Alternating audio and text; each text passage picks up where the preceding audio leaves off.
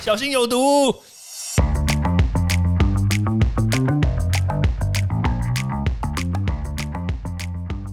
毒物去除了，人就健康了。欢迎来到昭明威的毒物教室。我们知道 B N T 打第二季之后，它在半年甚至是好几个月，抗体可能会逐步的下降嘛。那当然啦，就是我们最近也看到这个 B N T 的利多，说实在也蛮多的，因为他们这几天开始跟美国 F D A 申请，就是六岁以下的小朋友呢，也可以开始施打这个 B N T 疫苗。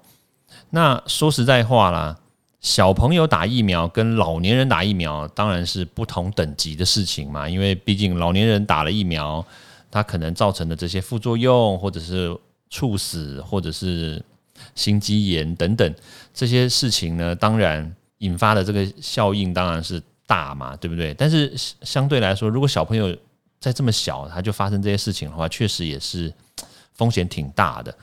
所以说实在话。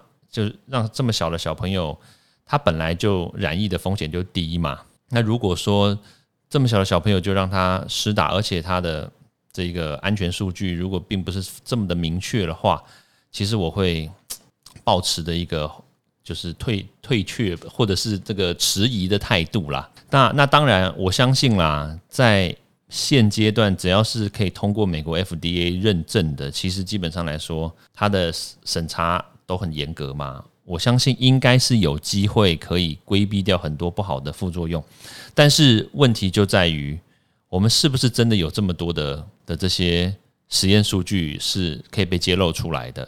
就像是我们昨天所讲过的，其实有很多的这种数据呢，特别是针对这种 mRNA 疫苗的数据，其实我们都不知道，所以才会导致，诶，它打到是人身体里面去，结果到半年之后抗体就掉下来了。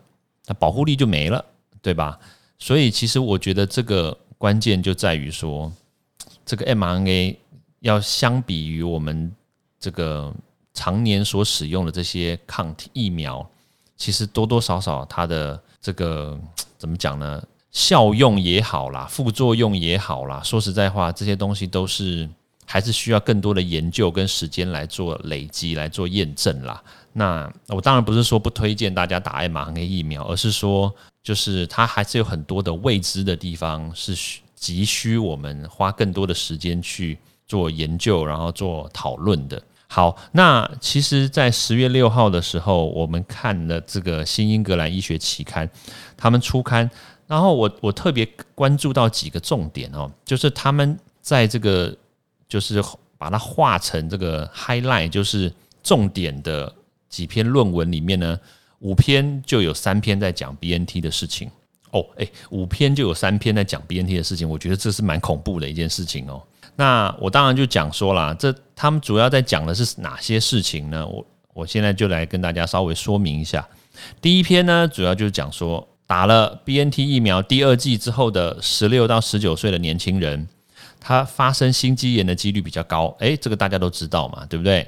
好，那。但是呢，男生的发生率呢，又是全年龄层里面最高的，就是不管男生女生都好，然后甚至是年纪轻的，就比如说十二岁、十三岁的啊，或者是四十岁、四十五岁、五十岁、六十岁的，不管，反正就是十六到十九岁的男生，他的心肌炎发生率是最高的。然后多高呢？他比没有施打疫苗的人高八点九六倍，哎，八点九六倍，九倍呢？就是就是你打了，你是十六到十九岁是什么高中生对不对？差不多高中到大学的这个年龄层的男生，我们其实，在台湾现在也是也是差不多这个年龄层的男生在施打嘛。对啊，所以他的心肌炎的发生率是一般人就是没有打疫苗的九倍。哇，这说实在真的蛮高的，哦，真的蛮高的。那确确实需要注意一点。好，那第二篇主要在讲的就是呢，也是一样哦。刚刚那一篇呢是一个以色列做的研究，这一篇呢是一个美国做的研究。他们就在讲说，施打第二剂 BNT 疫苗之后，六个月就有四种人他的体内的抗体呢，诶显著降低，而且降低很多。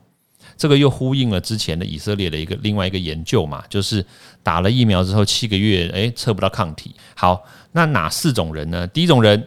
男性，哇，怎么又是男性，对不对？跟刚刚第一篇一样，就是男生，年轻男生，对，打了疫苗之后呢，就是心肌炎。那这一个呢，就是男生是第一个。好啦，那如果你是男生，对不对？那你就接下来你就要继续听了，因为后面都是跟男生有关啦。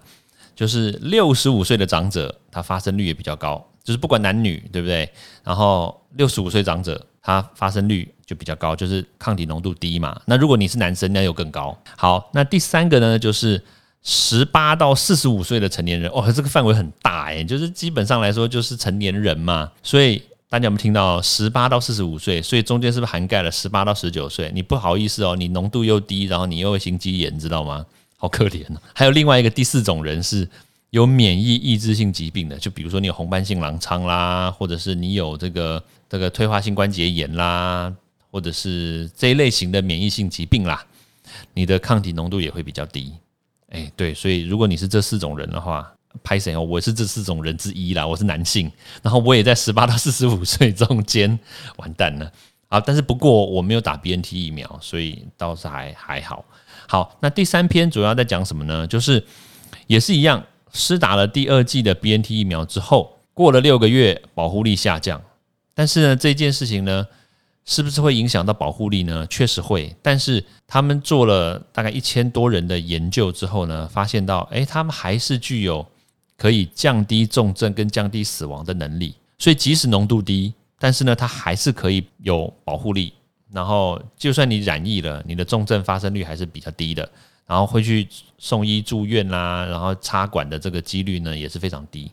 对，所以其实说实在话啦，说了半天，如果你真的被排到打 BNT，你也不用这么的排斥，就是它即使打了浓度低了，但是呢，它还是具有保护力。那有可能因为浓度降低，所以未来再被安排再去打第三剂也是有可能的。所以其实多多少少只要是有疫苗就去打，其实我觉得这个策略还是正确的啦。OK，好，这只是一些科学新知跟大家 update 一下。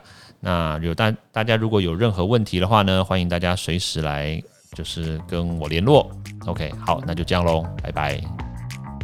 欢迎大家到 Apple Podcast 或各大收听平台帮我订阅、分享、留言。有任何问题或想知道的内容，也欢迎大家来找我讨论哦。